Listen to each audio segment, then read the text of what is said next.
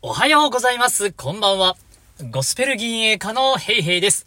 このチャンネルは詩吟歴20年、ゴスペル歴10年の私ヘイヘイによる声に関する話を好き放題楽しく喋っていくそういうチャンネルにしております。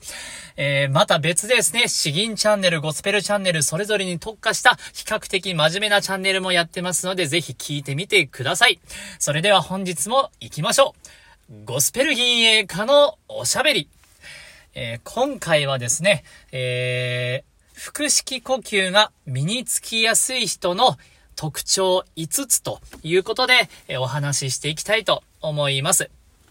まあ、腹式呼吸のやり方っていうのはこれまで、えー、何度も色々と話してきているんですけれども、まあ、特にどういった人であれば、あ身につくまで、まあ、スムーズにいくかなというところを私なりにまとめてみました。では早速ですね、結論、えー、5つの方からお話ししていきます。一つ目は、表情が豊かな人であること。二つ目は、たくさん吸って、たくさん吐ける人。あ、まあ、息ですね。呼吸です。で、三つ目があ、リラックスして歌える人。四つ目が、裏声に逃げない人。そして五つ目、想像力が豊かな人。ということでお話ししていきます。まず一つ目、えー、表情力、表情が豊かな人ということなんですけれども、これは普段日常でまあ、話したり、えー、する際にですね、顔の筋肉をどれだけ使っているか、使い慣れているかということですね。やはりあの、顔の筋肉、特に口周りの筋肉なんですけれども、それをまずは使ってみないと声帯を開けたり閉じたりということもですね、なかなかうまくいかないんですね。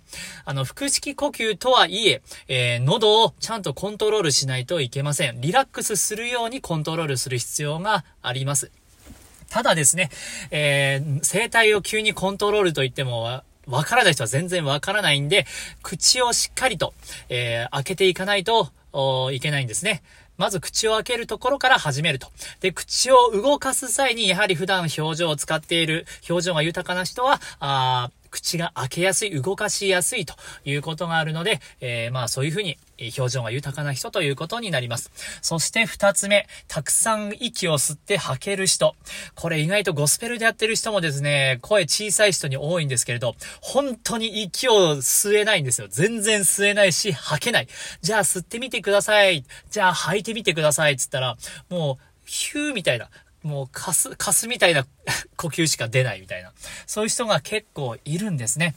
あの、普段から喋り慣れていない人っていうのはそもそも息をたくさん吸えないし吐けないということがあるので、もうあの、簡単なイメージですよ。もうワンピースのルフィみたいな感じですよ。もうゴムゴムの風船みたいな感じで、おまきし吸って、おまきしブワーって吐く。ただこれだけなんですけど、これができない人がいるので、まあこれができる方がやはりいいですよという話ですね。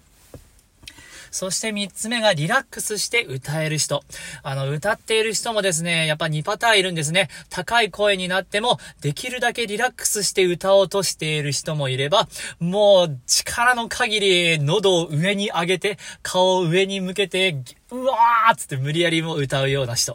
そういう人がいるんですけれども、明らかに前者の方がいいです。やはりあのー、力む癖というのは極力なくした方がいいので、えー、リラックスして歌える人というのがいいです。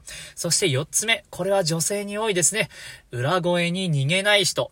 裏声に逃げない人、この高い音になるとですね、すぐ裏声に逃げる人がいるんですね。ファルセット。ファルセットはですね、やはりあの、声の出し方として、まあ、あの、詩吟やってる僕からすると逃げみたいな感じになるんですよ。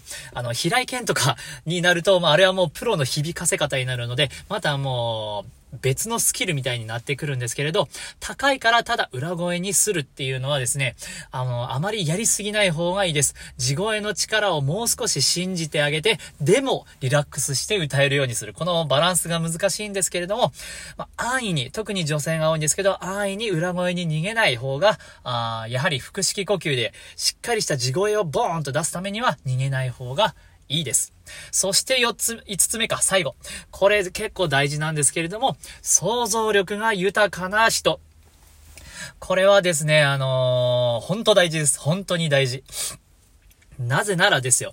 この声を出すというのは、もう原理的に言うと、目に見えない空気、これを使ってですね、これを使って、さらに、えー、目に見えない体の中の空間、空洞をコントロールして音に変えるということです。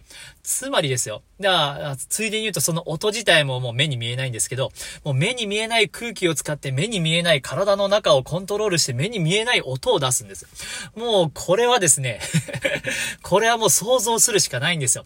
棒、声をボールのように意識するのか、もう突き刺す針のようにイメージするのか、もう体をどのように通すのかとかですね、もう想像しまくるんですよ。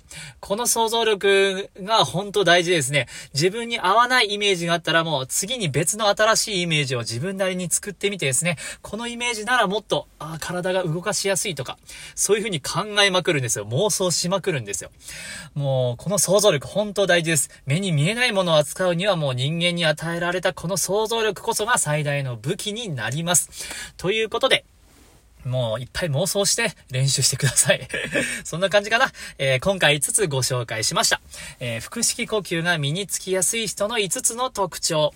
1つは表情が豊かであること。2つは息をたくさん吸って吐ける人。